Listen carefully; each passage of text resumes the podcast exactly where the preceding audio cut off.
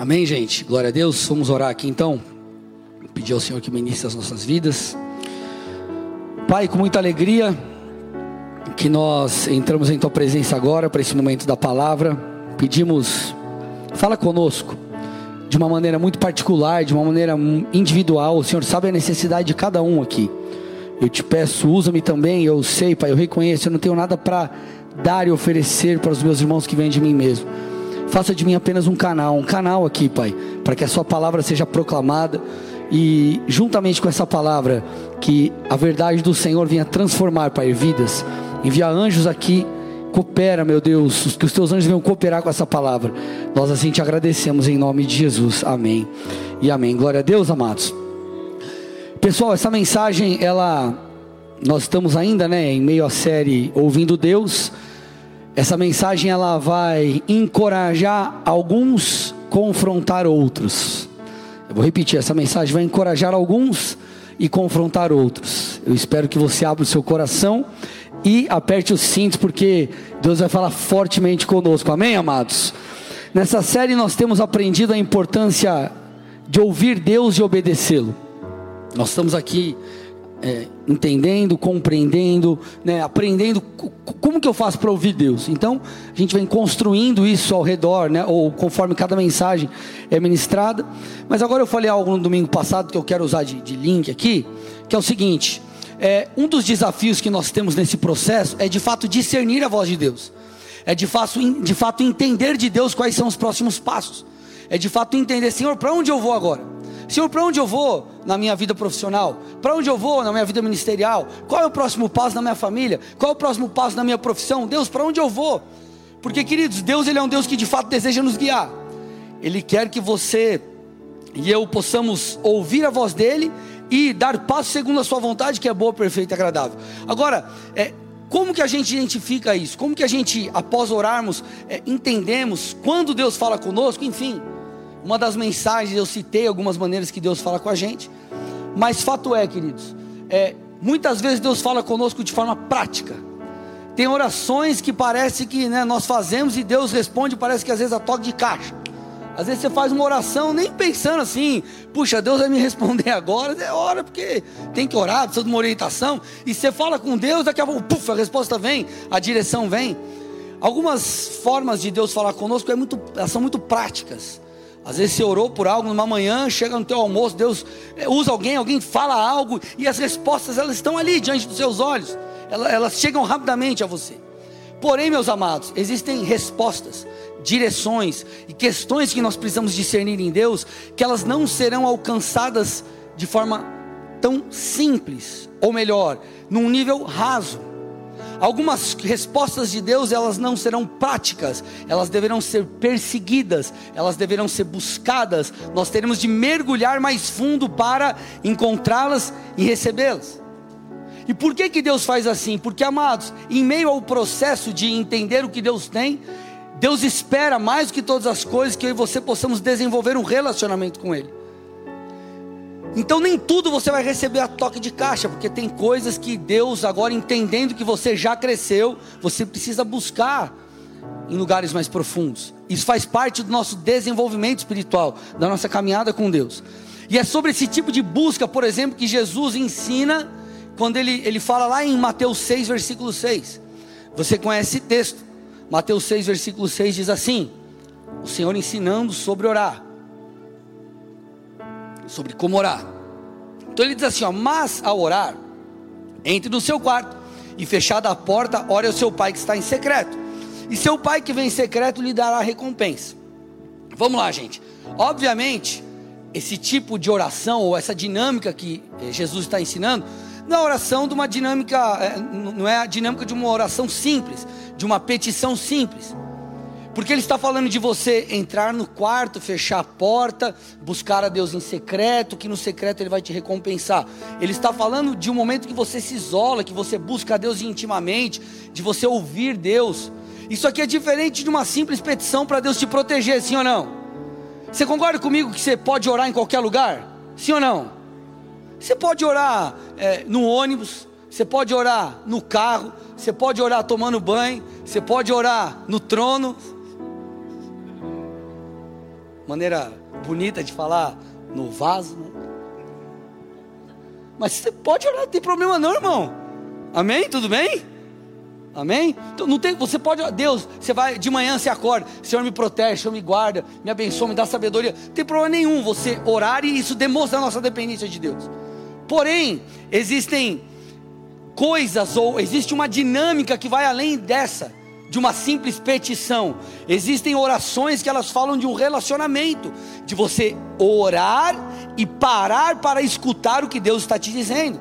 Fala de um desenvolvimento de uma oração é, em isolamento intencional. É um momento onde você descobre Deus, é um momento onde você mergulha em Deus. Então o texto está dizendo que quando você for orar, se isole e busque a Deus em secreto, porque Deus vai te responder em secreto, ou seja, é nesse lugar de isolamento, é nesse lugar a sós com Deus que Ele vai te responder. Existem coisas que Deus só responde nesse lugar, existem coisas que acontecem comigo e contigo apenas nesse lugar. Existem transformações que acontecem apenas num lugar de intimidade com Deus. E quantas experiências você, você já não teve nesse lugar de intimidade? Quem aqui já teve alguma experiência com Deus é, no, no seu quarto em oração? Quem aqui Deus já não impactou você quando você estava lendo a palavra sozinho na sua casa? Essa é a dinâmica. Então existem coisas que Deus vai falar conosco lá, no nosso quarto, no lugar secreto. Quantas outras coisas Deus já não falou com você num culto, no momento que você estava ali de fato prestando atenção, Senhor, eu vim aqui porque eu quero ouvir a tua voz. E Deus falou com você, e Deus te tocou, e Deus te impactou. Isso foi muito vivo, isso que produziu mudança em você, e é isso que muda as nossas vidas. Ouvir a voz de Deus continuamente corresponder, é isso que produz em mim e você transformação. Agora a pergunta que nós precisamos continuamente fazer em nossas vidas é: será que essa voz continua fazendo algo comigo? Será que a voz de Deus continua produzindo mudanças em mim? Será que a voz de Deus continua é, me levando a renunciar, me levando a viver para Jesus, me levando a servir Jesus? Será que essa voz continua me transformando? Porque essa é a verdadeira vida e a dinâmica do Evangelho. Então, constantemente você precisa parar e avaliar e falar: cara, peraí, é essa voz de Deus que eu tenho ouvido, enquanto eu leio a palavra, enquanto eu oro, enquanto eu estou num culto, enquanto eu estou no meu momento de oração, de adoração, o que essa voz tem feito comigo? Ela tem feito algo comigo? Eu quero, eu vou tomar por base aqui três personagens bíblicos para a gente entender o que a voz de Deus precisa gerar em mim e em você. Então nós vamos citar aqui, eu vou citar aqui três personagens e duas coisas que essa voz fez com eles. Tudo bem? Vocês estão aqui? Três personagens: Pedro, André e Saulo. Pedro e André eu vou citar no mesmo contexto, porque eles estão dentro aqui da mesma passagem bíblica. Então, se você trouxe a sua espada aí, abre ou liga ela aí, Mateus 4, versículos 18 a 22.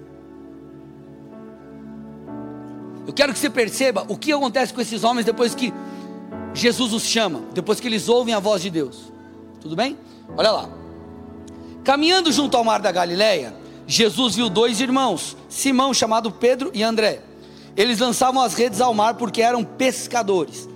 Jesus lhes disse: Venham comigo e eu os farei, eu os farei pescadores de gente. Então eles deixaram imediatamente as redes e o seguiram. Pouco mais adiante, Jesus viu dois irmãos, Tiago, filho de Zebedeu, e João, irmão dele. Eles estavam no barco em companhia de seu pai, consertando as redes. Jesus os chamou. Então eles, no mesmo instante, deixaram o barco e seu pai e seguiram a Jesus. Então nós percebemos todos esses, esses personagens bíblicos aqui. E nós percebemos que não só Pedro e André, mas nós vemos mais à frente que Tiago, João, eles abandonam o que eles estavam fazendo e começam a seguir Jesus. Esses homens eles abandonam o que eles estavam fazendo e eles passam a seguir Jesus. E quando você caminha pela história bíblica, pela história desses personagens, você verá que eles não apenas seguiram Jesus, mas eles serviram Jesus. Grave essas duas palavras. Eles seguiram Jesus e eles serviram Jesus. Um relato muito parecido você vai ver na história de Saulo ou Paulo. Lá em Atos 9, eu vou ler agora aqui alguns textos. Presta atenção, não deixa somente devagar. Conecta aqui, acompanha comigo os textos. Que o Senhor vai ministrar você. Atos 9, Ele conta aqui o relato da conversão de Saulo.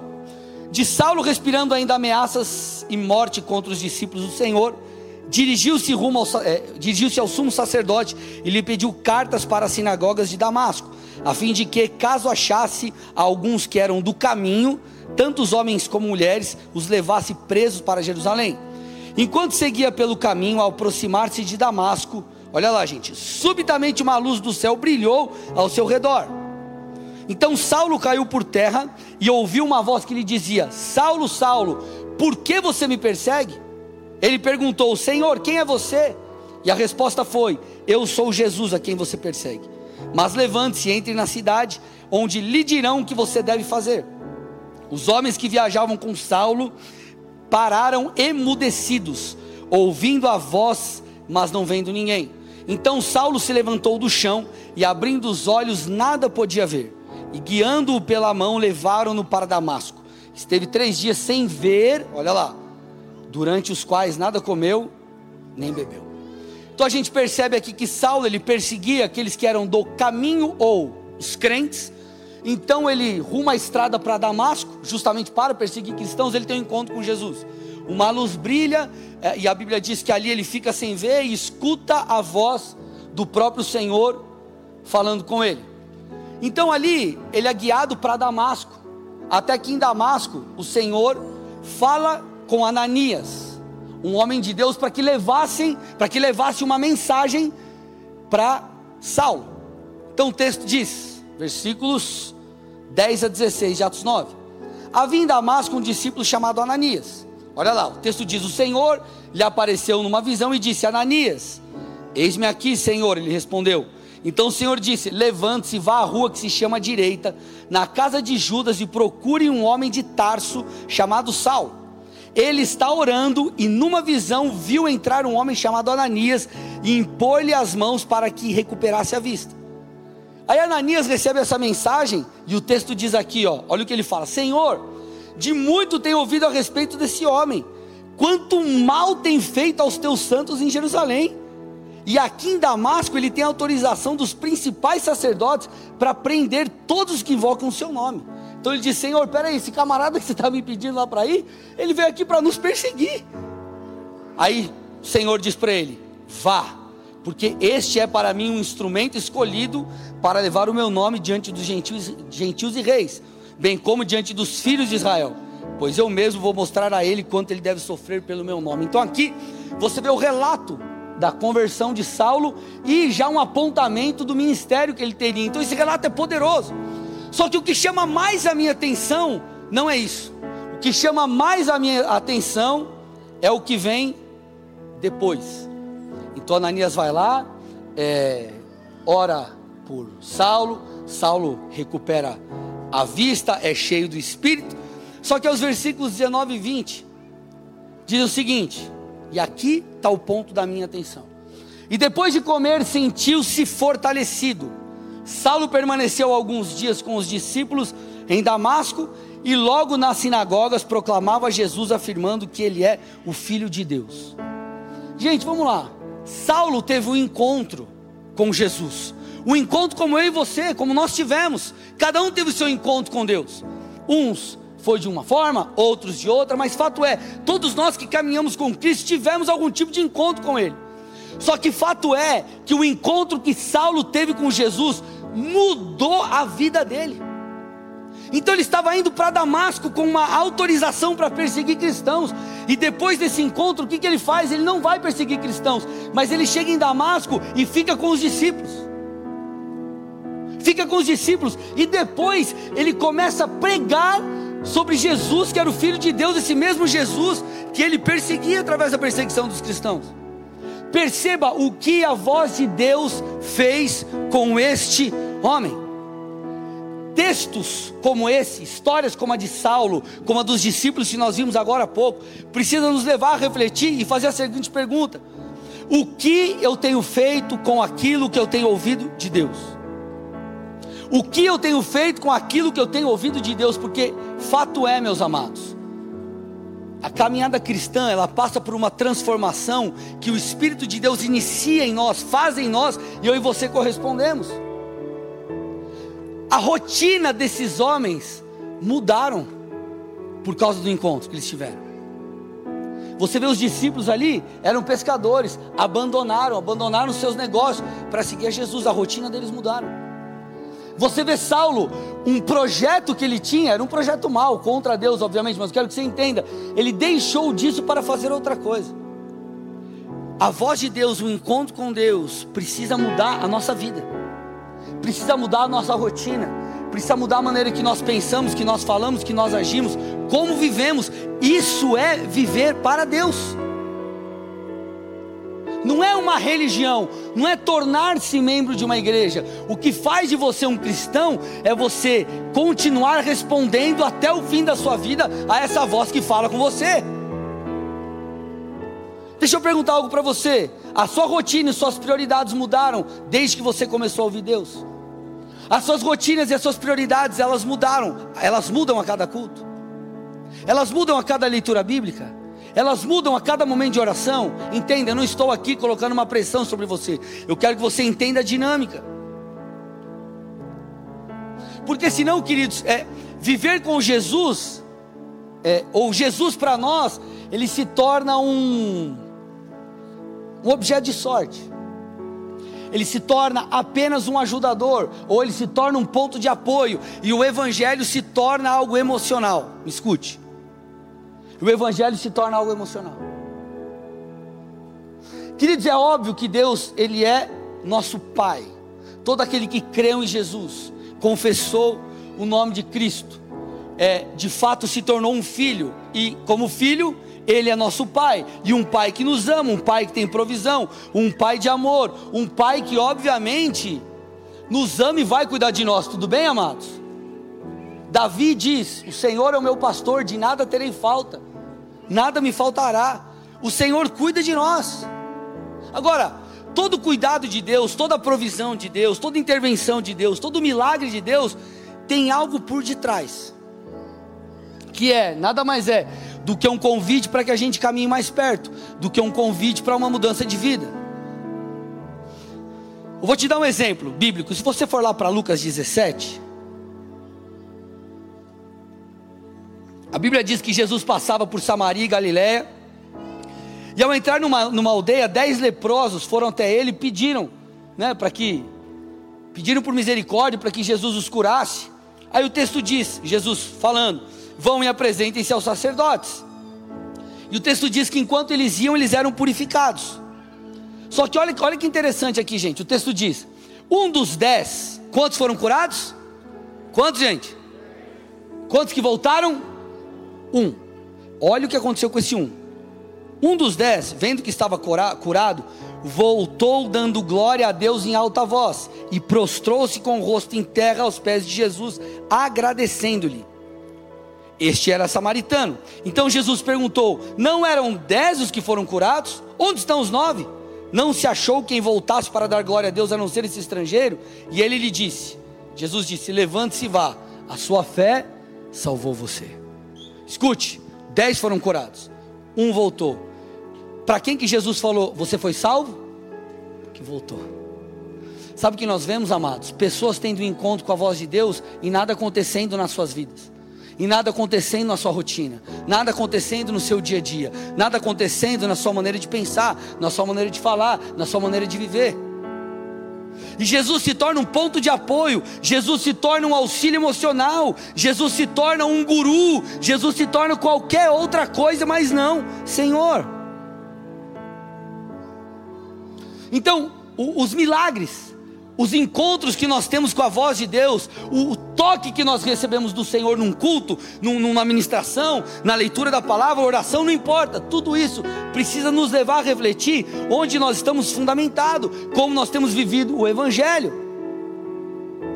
Então a pergunta que você precisa fazer a si mesmo é: o que a tua voz fez comigo? O que a voz de Deus tem feito comigo? O que ela tem produzido em mim? Porque senão, amado, sabe o que acontece? Como eu falei, nós buscamos um Jesus emocional ou um Jesus apenas do mover. Você vai entender o que é o do mover que eu quero dizer. Aí a gente vem para o culto, a gente quer sair daqui cheio do Espírito, mas sem mudança nenhuma. A gente quer ser tocado, mas sem priorizá-lo. E eu quero que você entenda que seguir a Jesus, a gente vai aprender daqui a pouco, fala sobre priorizá-lo. Priorizá-lo.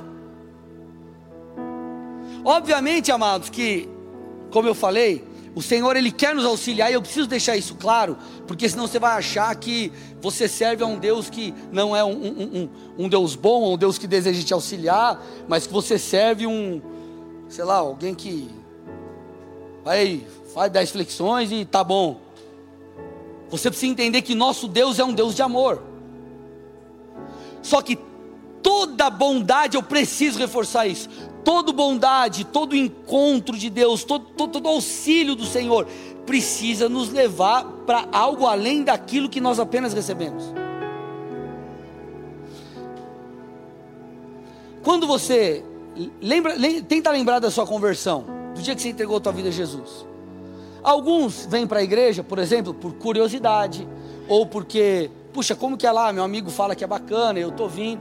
Mas a maioria procura uma igreja, procura Jesus, porque está com alguma necessidade, sim ou não? Vamos lá, gente, sim ou não? Algum problema familiar, financeiro, você está mal, alguma coisa, eu, eu, eu vou procurar. E Normalmente você vai num culto e, e, e, o Senhor te toca e você é ministrado e você sai dali muitas vezes com aquela pressão emocional, com aquela, aquela tensão que você estava, parece que sai um caminhão das suas costas e você recebe ali um respaldo de Deus, sim ou não? Só que aí você entregou sua vida a Jesus e tudo mais, Deus atendeu ali, vamos dizer assim, a sua necessidade, te ajudou. Só que conforme você começa a caminhar com Cristo, apesar de todo o auxílio que Ele te dá, no meio de tudo isso, você percebe no seu interior o Espírito Santo dizendo assim: vem. Você começa a perceber a despeito de tudo que você tem enfrentado, e talvez o Senhor tenha até te auxiliado, te dado provisão financeira, respaldo em várias coisas, mas você escuta nas entrelinhas um: vem, me segue, caminha comigo, vem para mais perto de mim, sim ou não? Eu lembro da minha conversão, eu me converti em novembro de 2003 e eu fui tocado pelo Senhor, enfim, tudo mais, tinha as minhas necessidades, mas qual que era o ponto? O ponto era que em meio a esse Jesus que aliviou a minha alma, esse Jesus que eu me sentia amado, eu escutava ele me chamando para segui-lo. Eu escutava um: vem filho, vem para mais perto é mais do que isso, é mais do que simplesmente um momento, é mais do que simplesmente um toque, é muito mais do que uma experiência. E à medida que o Espírito Santo falava comigo e eu correspondia, isso produzia mudança na minha vida. Mudança na minha vida. Principalmente a mudança no que diz respeito a priorizar Deus a minha rotina começou a ser mudada, porque não tem como eu ouvir um vem e me segue e segui-lo sem o meu dia a dia mudar. Então, amados, eu, eu comecei a buscar Deus. Comecei a buscar Deus em casa. Eu lembro, eu chegava da faculdade, botava, quem não lembra, existia um negócio lá atrás chamado MP3. Era um aparelho assim, né?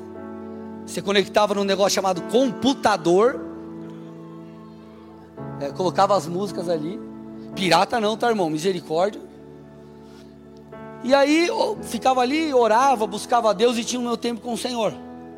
Eu lembro, amados, é, eu tinha comprado, se eu não me engano, essa foi a minha primeira, primeira ou segunda Bíblia de estudo. A Bíblia de estudo pentecostal. Quem tem ou já teve uma pentecostal? Aleluia. Glória. Você abre a Bíblia, sai fogo assim da Bíblia aleluia, rajada assim. Se abre, ela faz ratatatata. Aí balança as páginas assim e cai. Eu lembro eu sentado na sala da casa dos meus pais, lendo a Bíblia, pegava ali, tinha as notas de rodapé, anotando aquilo que Jesus falava comigo. Eu lembro é, nos cultos na sede, quando eu me converti, amados, na bola de neve sede em São Paulo, 2003, o Bola 99, a igreja, né? 99, enfim. E eu lembro que ali, é, eles estavam há seis meses mais ou menos naquele galpão, seis, sete meses. E queridos, aquilo parecia. Imagina. Hã? Cara, não, pico craudiado Master Blaster. Eu conto nos. Cara, eu, eu, cara, eu conto nos dedos da mão quantas vezes eu sentei como vocês estão sentados. Eu ficava, na, eu ficava de pé, eu ficava mais de pé no canto ali. O pastor pregava aqui e eu ficava de pé, tinha um banheiro masculino, eu ficava ali na porta ali. Eu já sentei de cabeça, de, de assim, cabeça virado para cá, né, de costas aqui pro pregador. É, assim, qualquer lugar era lugar para a gente ficar na igreja. Eu lembro participando de congresso, eu lembro o Senhor me visitando em congresso, eu lembro o Senhor trazendo palavras proféticas na minha vida. Só que, sabe o que eu olho e eu falo assim, graças a Deus que eu conservei, graças a Deus que eu conservei, eu mantive isso. Eu olho para a minha vida hoje, amados, e muita coisa mudou no meu dia a dia. Eu, antes eu era solteiro, estava namorando ela já, mas não era casado. Casei, amados, vieram os filhos, empresa, responsabilidade, e sabe o que me alegra?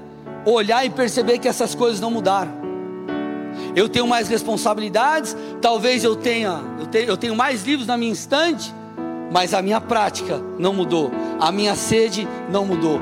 E mesmo quase 18 anos depois, eu continuo faminto por Jesus. Agora, por quê? Porque eu compreendi que a cada momento que a voz de Deus fala comigo, eu preciso responder e priorizá-lo. Eu pergunto: o que a voz de Deus tem feito com você? Porque seguir a Jesus envolve buscá-lo, envolve fazer com que ele se torne prioridade na sua vida. É isso, seguir a Jesus é isso. Ei, Pedro, André, vem me segue. Valeu. Estou deixando minha é, antiga maneira de viver. Estou priorizando, estou priorizando outras coisas. Porque, amados, deixa eu te falar uma coisa. É, às vezes nós vemos pessoas, é, vou usar um termo aqui, não é oferecendo salvação, mas é pregando a salvação, a entrega a Jesus como se fosse uma feira. Quem quer Jesus aí? Quem quer ser feliz? Quem quer ganhar dinheiro? Quem quer plenitude? Quem quer paz? Quem quer amor? Quem quer isso? Quem quer aquilo? Ei! Só que a Bíblia diz que eu preciso crer com o meu coração, confessá-lo com a minha boca, anunciar de maneira consciente que Ele, a partir de agora, se torna o meu Senhor e assim Ele se tornará o meu Salvador. Então, viver com Jesus tem a ver com renunciar à própria vida. Por isso que ele diz: Ei, se você me quer, carregue a sua cruz, vem e me segue. Faça algo, entregue a sua vida, entregue a sua vida, se renda a mim, viva do meu jeito. Querido, encontro com a voz de Deus precisa mudar a sua prioridade, a minha prioridade. Se a sua vida não mudou, se a sua rotina não mudou, você tem que se perguntar que evangelho você tem vivido. Eu sei que é duro ouvir isso, mas é real, amado. Nós não podemos esquecer de Mateus 6,33. Essa é a dinâmica do reino, essa é, é, é, é, é a maneira que a coisa precisa funcionar depois que você entrega a tua vida a Jesus. Ele diz: busque em primeiro lugar o reino de Deus e a sua justiça, e todas essas coisas lhe serão acrescentadas.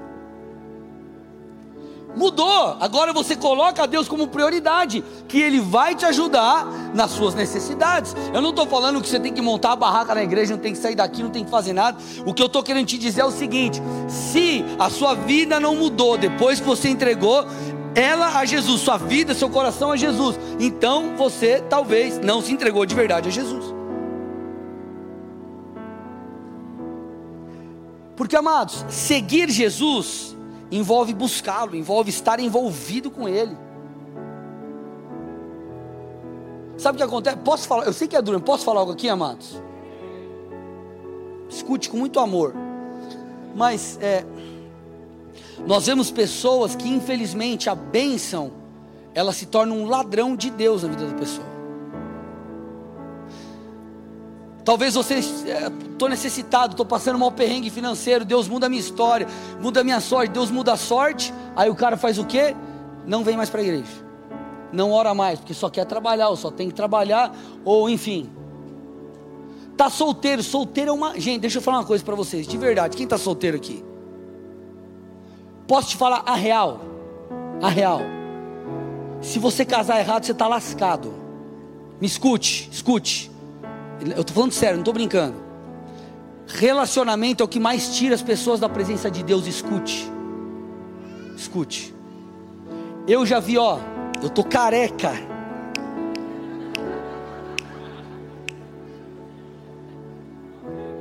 Fala, Deus.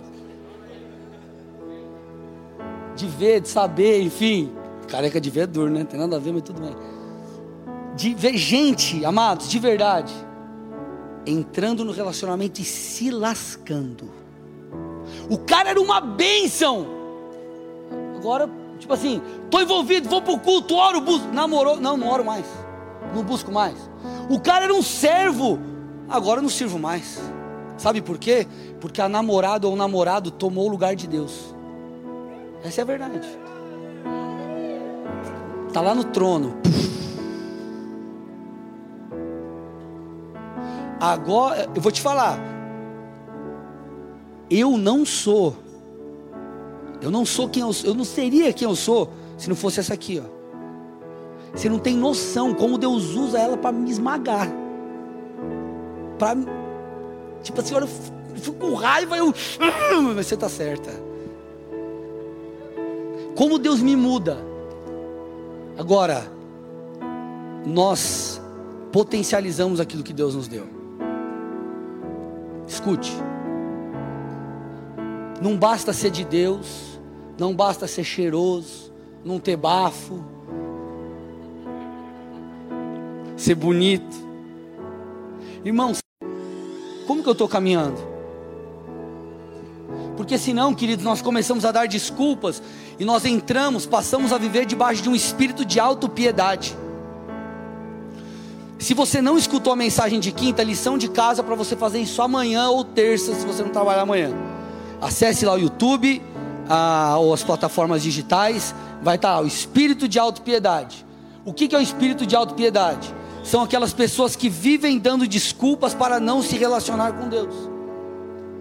Pastor, mas é, é isso, ou, ou, é aquilo, ou é aquilo outro, ou é aquela outra coisa, aquela outra coisa, aquela outra coisa. Só que no final de tudo, quando você para para avaliar, a pessoa não está buscando porque ela perdeu o fascínio pela voz de Deus ela não entendeu que deveria continuar seguindo Jesus, porque seguir Jesus não é apenas você cumprir, entre aspas, um protocolo moral. Porque entenda algo, amados, talvez você viva moralmente conforme a palavra, tua mente foi mudada, tá tudo certo, beleza, legal. Você talvez não vai trair a tua esposa, você não vai, cara, tá tudo bem, você, você já entendeu, cara, isso é errado, não é legal, não é moral, não é bíblico, e você foi transformado nisso. Agora, talvez você não mais siga Jesus, você não mais persiga Jesus, você não mais busque Jesus, você não mais tenha tempo com Jesus, e tudo virou uma religião. Só que enquanto você não mudar, enquanto aqueles que estão nessa condição não mudarem, nós continuaremos a apontar coisas. É a minha célula, é meu ministério, é, minha, é a minha igreja, é meu pastor, é meu líder, é não sei quem, não sei quem, não sei quem, não sei quem. E aí sabe o que vai acontecer? Você vai sair de uma igreja, vai para outra, vai chegar lá, você vai se frustrar porque o problema era, o problema era a pessoa e não o ministério. Tudo bem até aqui, amados?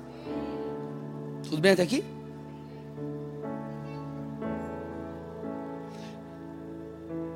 Aí a gente entra no que? Num sistema de, puxa, como vai ser? E a gente se culpa e a coisa deixa de acontecer. Qual que é o padrão bíblico para seguir Jesus? Óbvio, obedecê-lo, aquele que tem os meus mandamentos os guarda. Esse é o que me ama, João 14, 21, beleza? Mas Oséias diz algo muito interessante. Ele diz assim, na parte A do texto, Oséias 6,3: Conheçamos e prossigamos em conhecer o Senhor.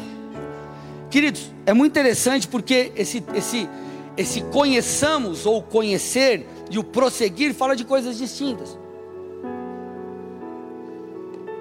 Esse primeiro aqui, ó, põe o texto lá para mim.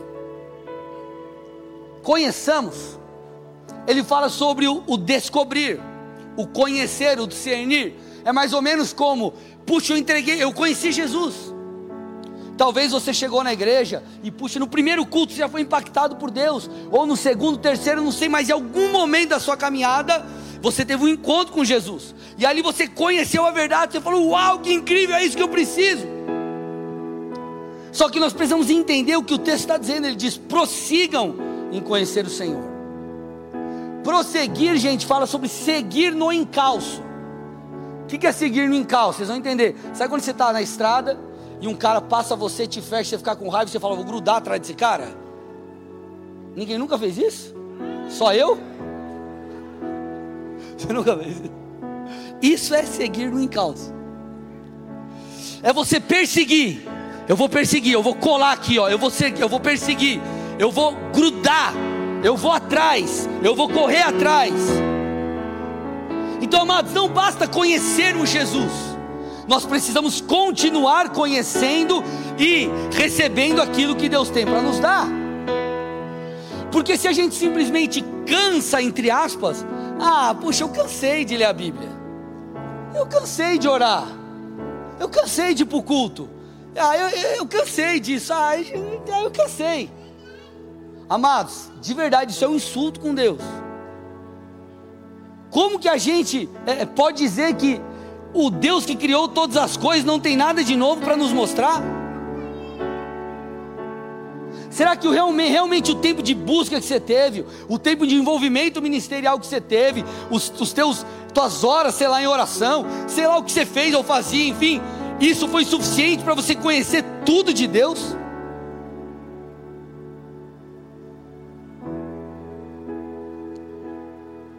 Amados, nós precisamos não apenas conhecer, mas continuar conhecendo o Senhor.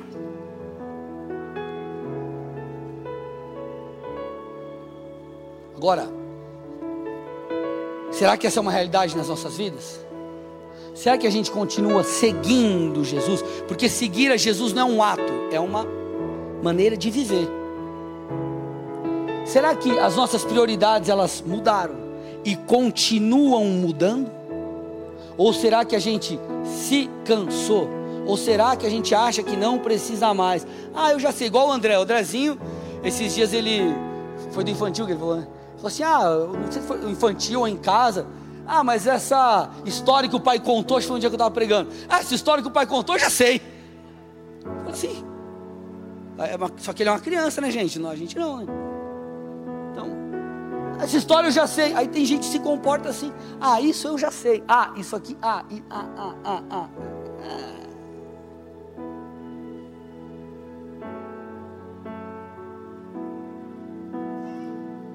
O grande objetivo da sua vida tem que você tem que olhar para trás e falar, cara, eu tenho, sei lá, 10, 20, 30, 40 anos de conversão.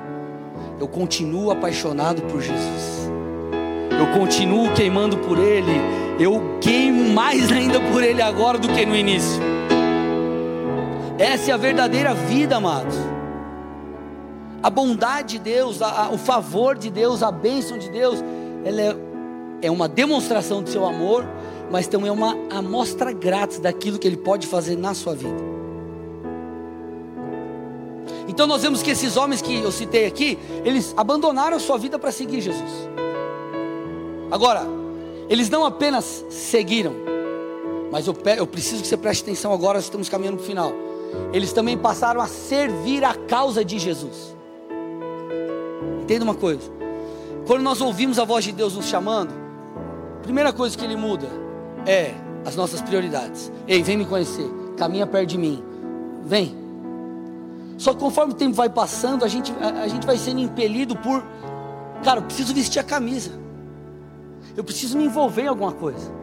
Jesus fez tanta coisa por mim, Ele me amou de tal maneira que eu preciso me envolver, eu preciso fazer alguma coisa. Essa voz, ela precisa me impulsionar, ela precisa me direcionar, ela precisa me levar a fazer alguma coisa.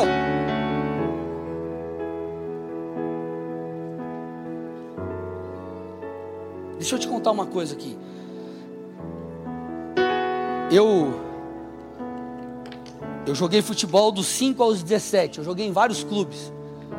Portuguesa, Corinthians, Palmeiras, São Paulo. Hoje não tenho nem vontade de jogar bola e se eu jogar meia hora eu caio no chão do campo morto. Mas eu realmente levei a sério a coisa e no meu, quando tinha 16 anos, eu entreguei minha vida a Jesus. E eu achava, acreditava de todo o coração que eu seria usado nesse meio. Porém, em um determinado momento, o Senhor falou comigo sobre, sobre a minha chamada pastoral. Eu entendi que aquela era a vontade de Deus para mim e o Senhor começou a mudar a minha vida. Ele começou a fechar as portas, enfim, até que eu abri mão de um sonho de 12 anos para viver a vontade de Deus. Comecei a me ver como pastor, me preparar para ser pastor, morava, eh, namorava já pastor, mudei para cá por causa do ministério, cuidei por um tempo, eh, eu ministrava em Curitiba, era presbítero lá, eu cuidei por um tempo da igreja de Pontal, cuidei por um tempo da igreja da Lapa também, é, supervisionei as igrejas do litoral, até que eu mudei aqui e assumi a igreja de Colombo em fevereiro de 2014. O que, que eu estou querendo te dizer? Eu precisei abrir mão de algo, abrir mão da minha carreira. É, trabalhava, eu era, era gerente numa instituição financeira. Abrir mão de uma carreira, abrir mão da minha faculdade, que eu estudei cinco anos. Para quê? Para servir Jesus eu, eu não sei qual é a sua história, qual é a sua chamada, o que Deus vai te pedir. Talvez você não faça como eu, talvez o, o sonho que você está tendo para a sua vida profissional é ali que Deus vai te usar. E tudo bem, o ponto não é ministério aqui que eu estou dizendo, tua, tua chamada. O que eu quero te dizer é que Todo mundo tem que ter uma entrega, todo mundo precisa fazer as coisas para Deus. Deus é o centro de todas as coisas, tudo vem dele e volta para ele. O dom que ele te deu não é só para você ganhar dinheiro, o dom que ele te deu é para você servi-lo. Só que acontece o que? A gente está envolvido na igreja. Chegou na igreja, chegou lá na igreja com 15 anos, adolescente, você foi salvo. Aí você se, você se santificou, mudou, foi, era fiel nos dízimos, nas ofertas, se envolveu. Cara, eu tô lá, sou fiel, sou fiel. Aí daqui a pouco, sei lá, você começa uma faculdade, Deus abre uma porta de emprego, tua história muda. Daqui a pouco você começa a ganhar uma grana. E o que, que você vê esse cara fazendo? Se afastando das coisas de Deus. Não vem mais para o culto, esquece de Deus. Aí você fala, cara, mas peraí, o que, que aconteceu? Será que essa pessoa não entendeu que tudo isso veio de Deus? E da mesma forma, tudo precisa voltar para Deus. Que essa é uma forma de você potencializar a manifestação das coisas no reino de Deus. Será que não está na hora, amados, de nós de fato vestirmos a camisa da causa do Evangelho? Por que não trazer, é, é, trazer seus amigos para a igreja? Por que não é, aproximar seus funcionários de Jesus? Você talvez Deus te deu uma habilidade para ganhar dinheiro, que põe na sua mão o negócio vira ouro. Por que não você fala, Senhor, eu vou usar isso aqui para a causa do Evangelho, amados? Entenda uma coisa: cada um tem um dom, cada um tem uma graça, só que essa graça precisa convergir para Cristo. Talvez você vai ser alguém que vai bancar uma ação social, talvez você vai ser alguém que vai bancar uma reforma da igreja, construção de uma igreja, um missionário lá não sei aonde. Não sei. Por exemplo, estávamos com os projetos das, das cadeiras, todo mundo se envolveu, foi uma benção. Ainda falta um, um par de coisa para comprar, para pagar essas daí. E aí depois a gente vai ter que uma, uma leva. Deus nos abençoou para quê? Para que nós sejamos atuantes. Que tal não usar o seu dom para o ministério? Seja música, seja o que for. Que estou querendo te levar a refletir é o que a voz de Deus tem feito com você. Porque senão o evangelho ele vira, ele vira um negócio emocional. Ah, eu vim aqui, eu estou triste, saio feliz. E faz parte. Ah, eu vim aqui, eu saio chapado da presença e está tudo certo. Mas minha vida não muda, minhas prioridades não mudam, minha rotina não muda. Amados, posso falar algo aqui, mais uma coisa polêmica? Olha lá.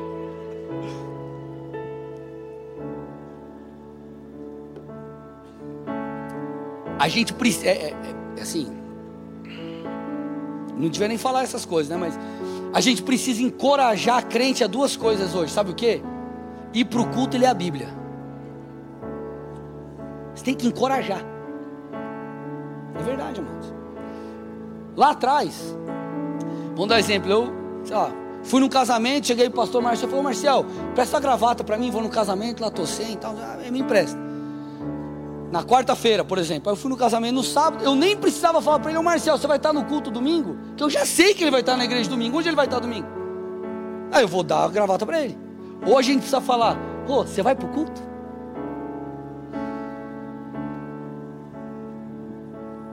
A gente precisa incentivar os cristãos a ler a Bíblia. Vamos fazer campanha para ler a Bíblia. Não que não possa fazer. Mas amados, aonde que a gente não entendeu a coisa? Aonde que a gente não entendeu o que a voz de Deus precisa gerar em nós? Aonde que a gente não entendeu que viver para Cristo é renúncia? Quando que nós deixamos de entender que precisamos carregar a nossa cruz e seguir a Jesus? Quando que nós deixamos de entender que Servir Jesus é um privilégio. Sabe por que, amados, eu digo isso? Porque infelizmente nós, nós vemos pessoas que lá no começo, quando ouviram a voz de Deus chamando para o ministério, seja zeladoria, louvor, pregação, atalaia, diaconia, presbitério, o que for. Quando chamar, Deus chamou, o cara chorou, o cara mal dormiu, falou: Deus, obrigado, havia uma gratidão no coração. E o tempo passa, o efeito dessa voz não é mais o mesmo. Uma escala é difícil, uma escala é pesado. Servir no ministério é, tenso é, e a coisa perdeu o brilho. A pergunta que eu te faço é: Jesus se enganou quando te chamou? Não. O que, que aconteceu? Algo no nosso interior.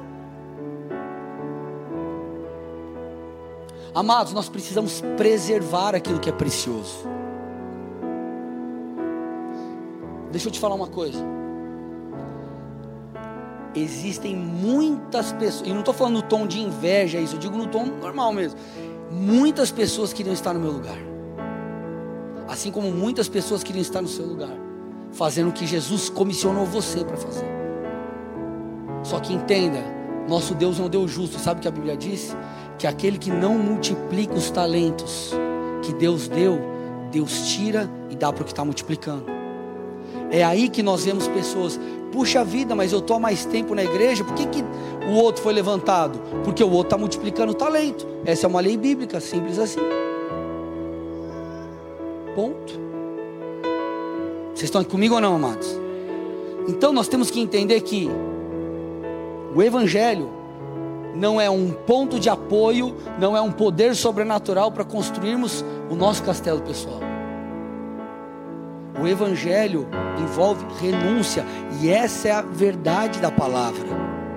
E é o que muitos, infelizmente, não querem ouvir, não querem ouvir. Essa é a verdade da palavra. Palavra nos corta, a palavra nos confronta, a palavra ela precisa nos levar a uma mudança. Por vezes eu faço essa oração, Senhor, eu não quero apenas, por exemplo, nos sedentos, nessa conferência, Jesus, ser tocado, eu quero ser transformado. Quando foi a última vez que num culto você veio aqui para frente e chorou, se derramou na presença de Deus? Quando foi a última vez que você reconheceu e falou assim: Jesus, eu preciso mudar? Eu não estou falando no intuito que quem vem na frente não vem é menos ou mais espiritual, que você chorou, está mais arrependido, não é isso, é só uma força de expressão. Quando foi a última vez que você falou, Deus, eu preciso ajustar as coisas na minha vida? Sabe o que Deus quer fazer com você e comigo? Ele quer que a cada momento que nós nos apresentemos diante dele, ele tem espaço para nos impactar. Ele quer poder falar o seu coração enquanto você lê a Bíblia lá no seu quarto, quando ninguém está vendo e te transformar no secreto. Ele também quer falar com você quando você estiver no culto. Agora, sabe qual é o resumo dessa palavra? Resumo, eu vou resumir numa frase. Sua vida não será mais a mesma quando Deus se tornar tudo. Sua vida não será mais a mesma quando Deus se tornar tudo. Ele precisa se tornar tudo para você. Essa é a real. Essa é a real. Agora, pastor, eu Eu não estou seguindo Jesus. Volta a seguir, irmão. Veja onde caiu. A Bíblia diz, Apocalipse. Se arrependa e volte às práticas das primeiras obras. Volte a fazer o que você fazia. Pastor, o ministério perdeu o brilho. Se arrependa diante do Senhor. Porque talvez o que você precisa não é, uma, não é de uma novidade, é alinhar o seu coração. Eu já vi, escute, escute, com muito amor eu te falo isso. Eu já vi muita gente falando que vai mudar de igreja. É só um exemplo, tá? Vai mudar de igreja porque Deus falou. No final das contas, a pessoa dá com a cara no muro e você pergunta: será que foi Deus que falou mesmo? Por quê, queridos? Porque muitas vezes nós encontramos desculpas e fuga para não lidarmos com coisas que nós precisamos lidar. Eu estou te falando isso, isso aqui não está nem previsto. Estou falando com muito amor para vocês.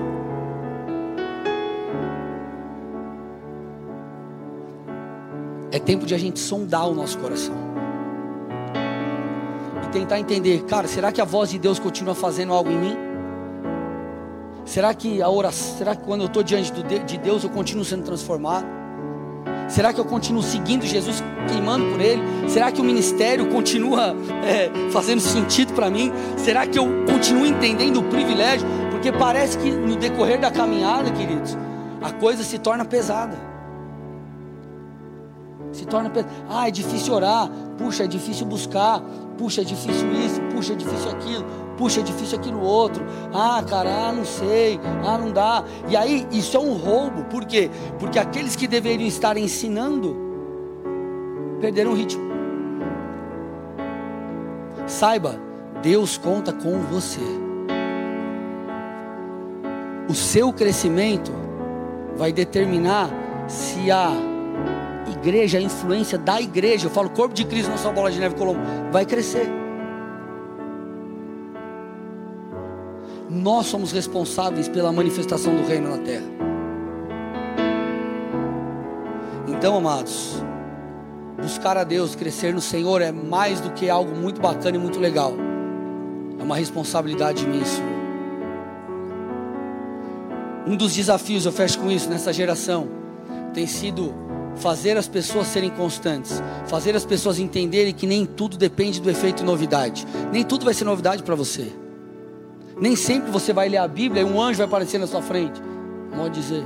Nem todo culto você vai sair chapando, mas todo culto você vai ser alimentado. Toda vez que você ler a palavra, você vai ser alimentado. E é isso que faz a gente crescer. Então o que nós precisamos é viver por princípios e fundamentos. É isso que nós precisamos. Então, por favor, meus amados, sejam constantes. Sejam constantes. Constantes na busca a Deus, constantes no congregar, constantes em ler a palavra, constantes no Senhor. Porque nós precisamos fazer como esses discípulos fizeram mudar a nossa vida, mudar a nossa rotina, mudar a nossa maneira de pensar, mudar as nossas prioridades. É isso que o Evangelho tem que fazer com a gente. Amém? Feche seus olhos, cubra sua cabeça em nome de Jesus.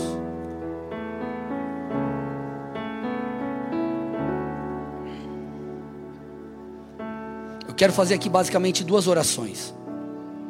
A primeira é por você que está visitando essa igreja pela primeira, segunda ou terceira vez, não sei, mas você que ainda não teve encontro de verdade com Jesus. Eu quero também falar com você que está na internet e se encontra na mesma condição. Deus, ele. Jesus disse que Deus tem para nós uma vida abundante. Ele veio para que tivéssemos uma vida abundante. E essa vida abundante, ela passa por N áreas. Deus quer nos ajudar, como eu falei no início da mensagem, em nossos recursos, em, em várias áreas. Só que a principal coisa que nós recebemos no Senhor é o relacionamento com Ele. Essa é a grande graça, é a grande bênção que nós recebemos de Deus. E eu quero que você entenda que Jesus morreu na cruz por você para que você tivesse acesso ao Pai, para que você, você vivesse de maneira íntima com o seu Criador. Agora, para que a gente possa viver dessa forma, nós precisamos reconhecer que precisamos de Jesus. E nós precisamos reconhecer que, que precisamos de perdão, de salvação. Então, se nessa noite você diz assim, puxa, pastor, eu, eu preciso de Jesus, eu sei, eu sou pecador, eu sou falho, mas eu quero entregar minha vida a Ele, eu preciso de uma mudança de vida. Eu quero que você faça algo muito simples, aqui no presencial ou no online, coloque a mão no seu coração. Coloque a mão no seu coração. E repita uma oração comigo. Diga assim: Senhor Jesus. Senhor Jesus. Nessa noite. Nessa noite. Eu reconheço. Eu reconheço. Que tu és o filho de Deus. Que tu és o filho de que Deus. veio a esse mundo. Que veio esse morreu mundo. no meu lugar. Morreu no meu lugar. Mas ressuscitou. Mas ressuscitou. E está vivo. E está vivo. A ti eu entrego a minha vida. A ti eu entrego a minha vida. Eu te confesso. Eu te confesso. Como meu Senhor. Como meu Senhor. E Salvador. E Salvador. Que a partir de hoje. Que a partir de hoje. Eu possa caminhar. Eu possa caminhar no, no, justo caminho. O justo caminho. Que a sua palavra, que a sua palavra possa me orientar. Possa me orientar. Em tudo que eu for fazer. Em tudo que eu for fazer. Que a partir de hoje. Que a partir de Senhor hoje, me guie. O Senhor me guie. Para que o teu nome. Para que o teu seja nome exaltado. Seja exaltado. Através da minha vida. Através da minha em nome vida. de Jesus. Em nome de Pai, Jesus. eu entrego essas vidas a ti. Em resposta a essa confissão, ao reconhecimento que eles têm do Senhor, eu te peço visita-os, Deus.